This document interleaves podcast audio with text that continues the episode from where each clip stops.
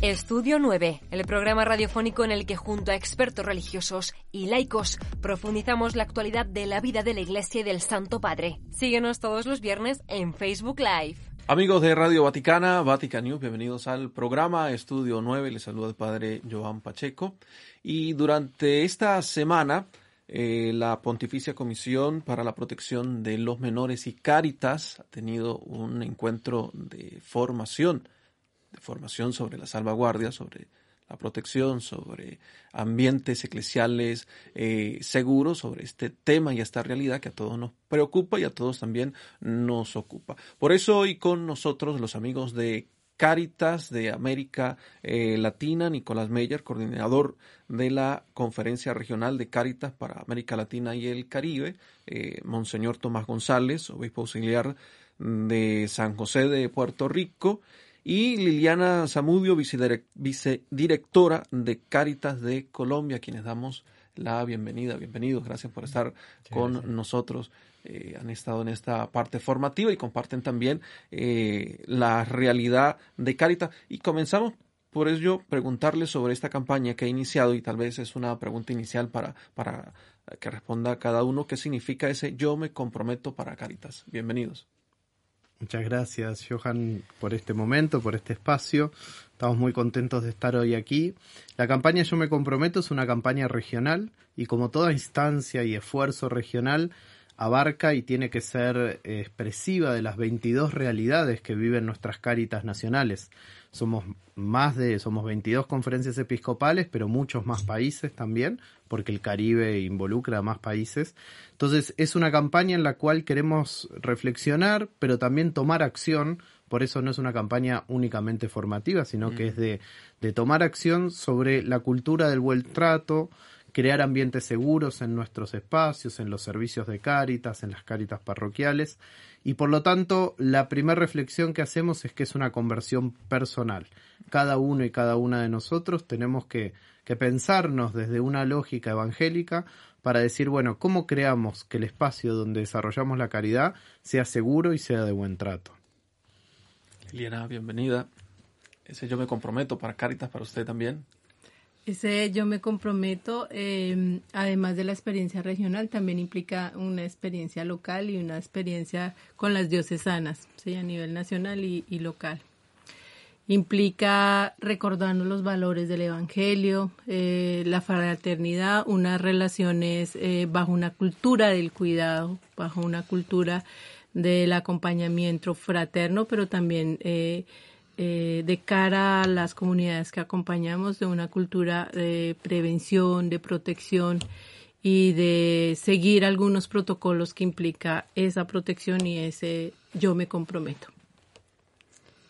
Pues sí, sí, hermano. Para mí, como obispo auxiliar de San Juan de Puerto Rico, el yo comprometo es unido a mi arzobispo, Monseñor Roberto, a los obispos de Puerto Rico, de la conferencia episcopal eh, junto con el Papa, en la misma línea que el Papa quiere, de siempre tener muy presente eh, el bienestar de toda la iglesia y ofrecer ambientes seguros en todos los lugares eclesiales donde pues la iglesia hace presencia eh, allí en Puerto Rico y en los demás países de América Latina. Estar pues trabajando para que todos los hijos de Dios y todos los que reciben servicios de Cáritas pues se encuentren en, lugares seguros, en lugares buenos, para que sigan desarrollándose integralmente eh, en su verdad. Eh, ¿Cuáles son para estos ambientes seguros las bases que se deben tomar en cada eh, Caritas, en cada iglesia local también? Algunas, y partiendo también de la experiencia que han tenido estos días en Roma con este curso. En primer lugar, respetar la dignidad de cada una de las personas, de todas las personas, especialmente los niños, niñas y personas vulnerables, por lo tanto, tenemos que ser conscientes de los vínculos asimétricos que tenemos. Cualquier persona que está en una Cáritas brindando un servicio, dando un apoyo escolar, dando alimentos, acompañando situaciones de migración, trata, refugio, tenemos una situación asimétrica, una, una situación de disparidad también del poder. Por eso el yo me comprometo tiene que ver con asumiendo esa realidad, en principio mirarnos todos como hermanos y saber que todas las acciones que tengamos contemplando esa simetría de poder tienen que siempre ser respetuosas y cuidar la dignidad y la integridad de todos. Y en segundo lugar, lugar mencionaría el tema de la supervisión. Tenemos que comprometernos a mirarnos, a cuidarnos, a estar atentos a las acciones, a las actitudes de todo lo que sucede a nuestro alrededor, porque de esa manera es la única que como comunidad asumimos el compromiso y nos cuidamos entre todos. Implica también una revisión eh, eh, en los contextos eh, locales de la cultura, ¿sí? Muchas veces estas asimetrías también son parte de una cultura y de una forma de relacionarse. Entonces implica que nosotros desaprendamos y aprendamos esas formas fraternas, esas formas sanas de relacionarse, ¿sí? eh, haciendo un seguimiento, haciendo un monitoreo, haciendo un acompañamiento para develar a veces que eh, esas formas culturales eh, hacen que esas asimetrías se distorsionen, ¿sí? tengan eh, lugares que no son tan protectores. Entonces creo que es volver sobre nuestros principios, a revisarnos, a colocarlos de nuevo, a ser la centralidad en estos lugares donde debe primar esta, esta seguridad, ¿sí? A veces la, la cultura y a veces patrones eh, eh, normalizados de cómo nos relacionamos hace que estos lugares no sean seguros. En esto definitivamente yo creo que nos va a ayudar siempre a hacer memoria, a hacer memoria de cosas que sí se han hecho bien en el pasado y cosas de las cuales tenemos que seguir aprendiendo para no repetir. Por eso, como decía al comienzo, pues esa conversión personal que también a nosotros como pastores pues nos toca.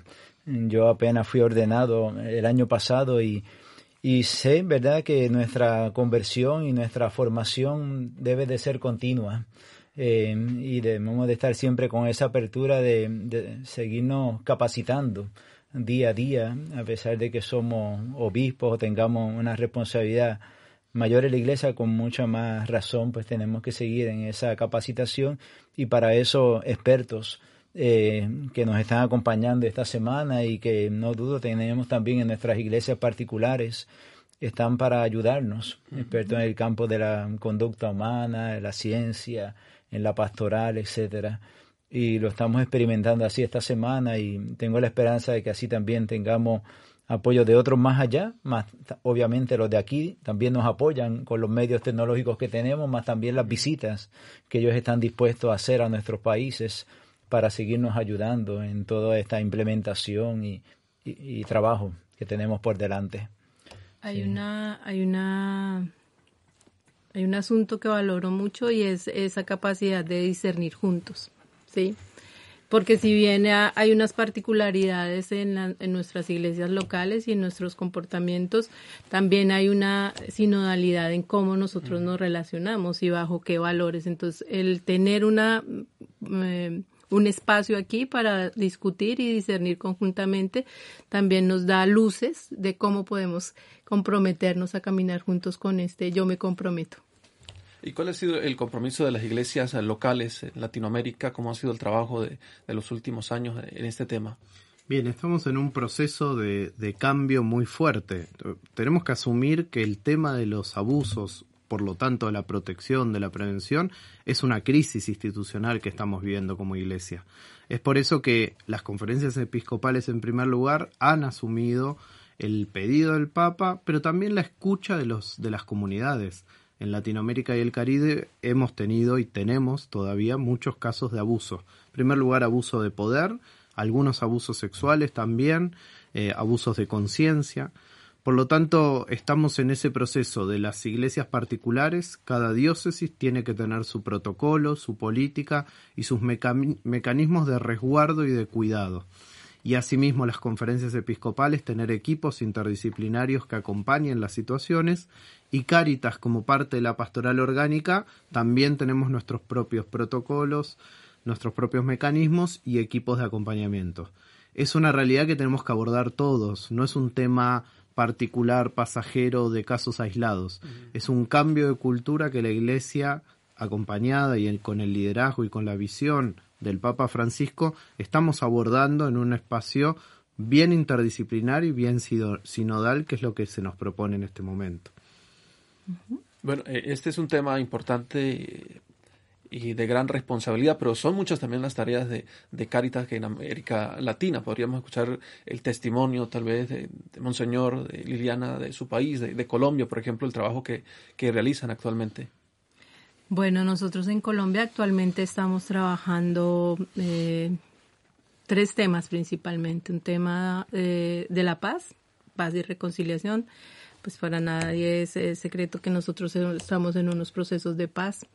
Eh, también tenemos un fenómeno bastante fuerte que ha estado ahorita incrementándose, que es el tema de la migración compañeros eh, de venezolanos y nuestros eh, vecinos eh, a nivel regional están migrando por el tapón de Darién y esto ha traído una crisis también humanitaria.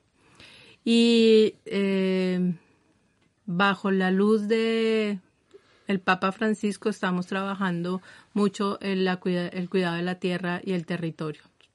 Bajo el cuidado de la casa común también tenemos acciones regionales con Brasil, Ecuador, Venezuela, por este pulmón del mundo y por esta casa común. Mm, cuidando un poco también eh, toda esta eh, trabajo de, articulación no solamente eh, al interior de las caritas diocesanas, sino el trabajo que se hace a nivel de región. Pues Colombia es un lugar estratégico para el tema de migración y lo mismo para tierra y territorio con el tema de eh, la Amazonía. ¿Y en Puerto Rico? Hay muchos proyectos que se han estado haciendo y, se están haciendo en este momento. Claro, nosotros pasamos por dos fuertes huracanes, Irma, María, terremotos, eh, luego obviamente la pandemia. Y Caritas desde, hace muchos años eh, ha estado ayudando pues a toda la región de Puerto Rico en todos sus municipios eh, coordinando ayudas que reciben del exterior, distribuyendo a todos los necesitados. Ahora mismo hay un proyecto de energías renovables. Se recibieron unas eh, una cantidad de, de, esos equipos de energías renovables y se están entregando en diferentes municipios de nuestro país, identificando a las familias, etcétera. Eh, hay otros proyectos que, pues, que siguen caminando, la ayuda puntual a familias, a personas, eh, promover cáritas parroquiales a, lo largo de, de la diócesis. Eh, ha sido un regalo tener presencia de Cáritas parroquial y, y, deseamos que haya más presencia todavía para seguir ayudando a Cáritas Puerto Rico y siempre pues en comunión con Cáritas Internacional. Así que hay mucha labor y hay mucho trabajo de voluntarios también, que es una bendición como en, como en todos sitios. Muchos voluntarios que, que dan de su tiempo, su talento, eh, y nos sentimos pues bendecidos por esa área. Sí. Cada tarea es un compromiso también, por eso quisiéramos saber sobre eh, la visión global de la región, sobre estos trabajos y lo que otras naciones también eh, asumen durante esta época. Bueno, en Caritas Internacionales somos siete regiones, nosotros somos una de ellas. Somos 22 Caritas nacionales y ahora estamos justo comenzando un marco estratégico, una planificación estratégica de cuatro años, que el proceso para elaborarla fue de, todos los actores, empezando a nivel local de cada país, siguiendo a nivel de zonas y en el plano regional. Este marco estratégico lo que busca es que nos articulemos, que caminemos sinodalmente para eso conformamos nueve equipos regionales con temas, muchos de los que mencionaban mis compañeros. Ecología integral, movilidad humana, gestión del riesgo de las emergencias, hay un equipo de espiritualidad, uno especialmente que mira el voluntariado y el voluntariado joven, eh, un tema de equidad también. Bueno, y de esa manera ¿Cómo trabajamos? Bueno, cada país aporta lo que viene trabajando, las experiencias, los programas, las líneas estratégicas y generamos intercambios de experiencias, capacitaciones en conjunto, formaciones, eh, pasantías para poder ver en territorio cómo se está trabajando. Y nuestro foco principal siempre son las comunidades territoriales. Cáritas es la primer puerta de entrada de muchísima gente en el vínculo con la iglesia. Entonces por eso también aprovecho este espacio para felicitar, saludar y darle también el reconocimiento a esos cientos de miles de voluntarios que en toda la región todos los días salen a estar acompañando a, una realidad, a una comunidad empobrecida, a una familia que está sufriendo,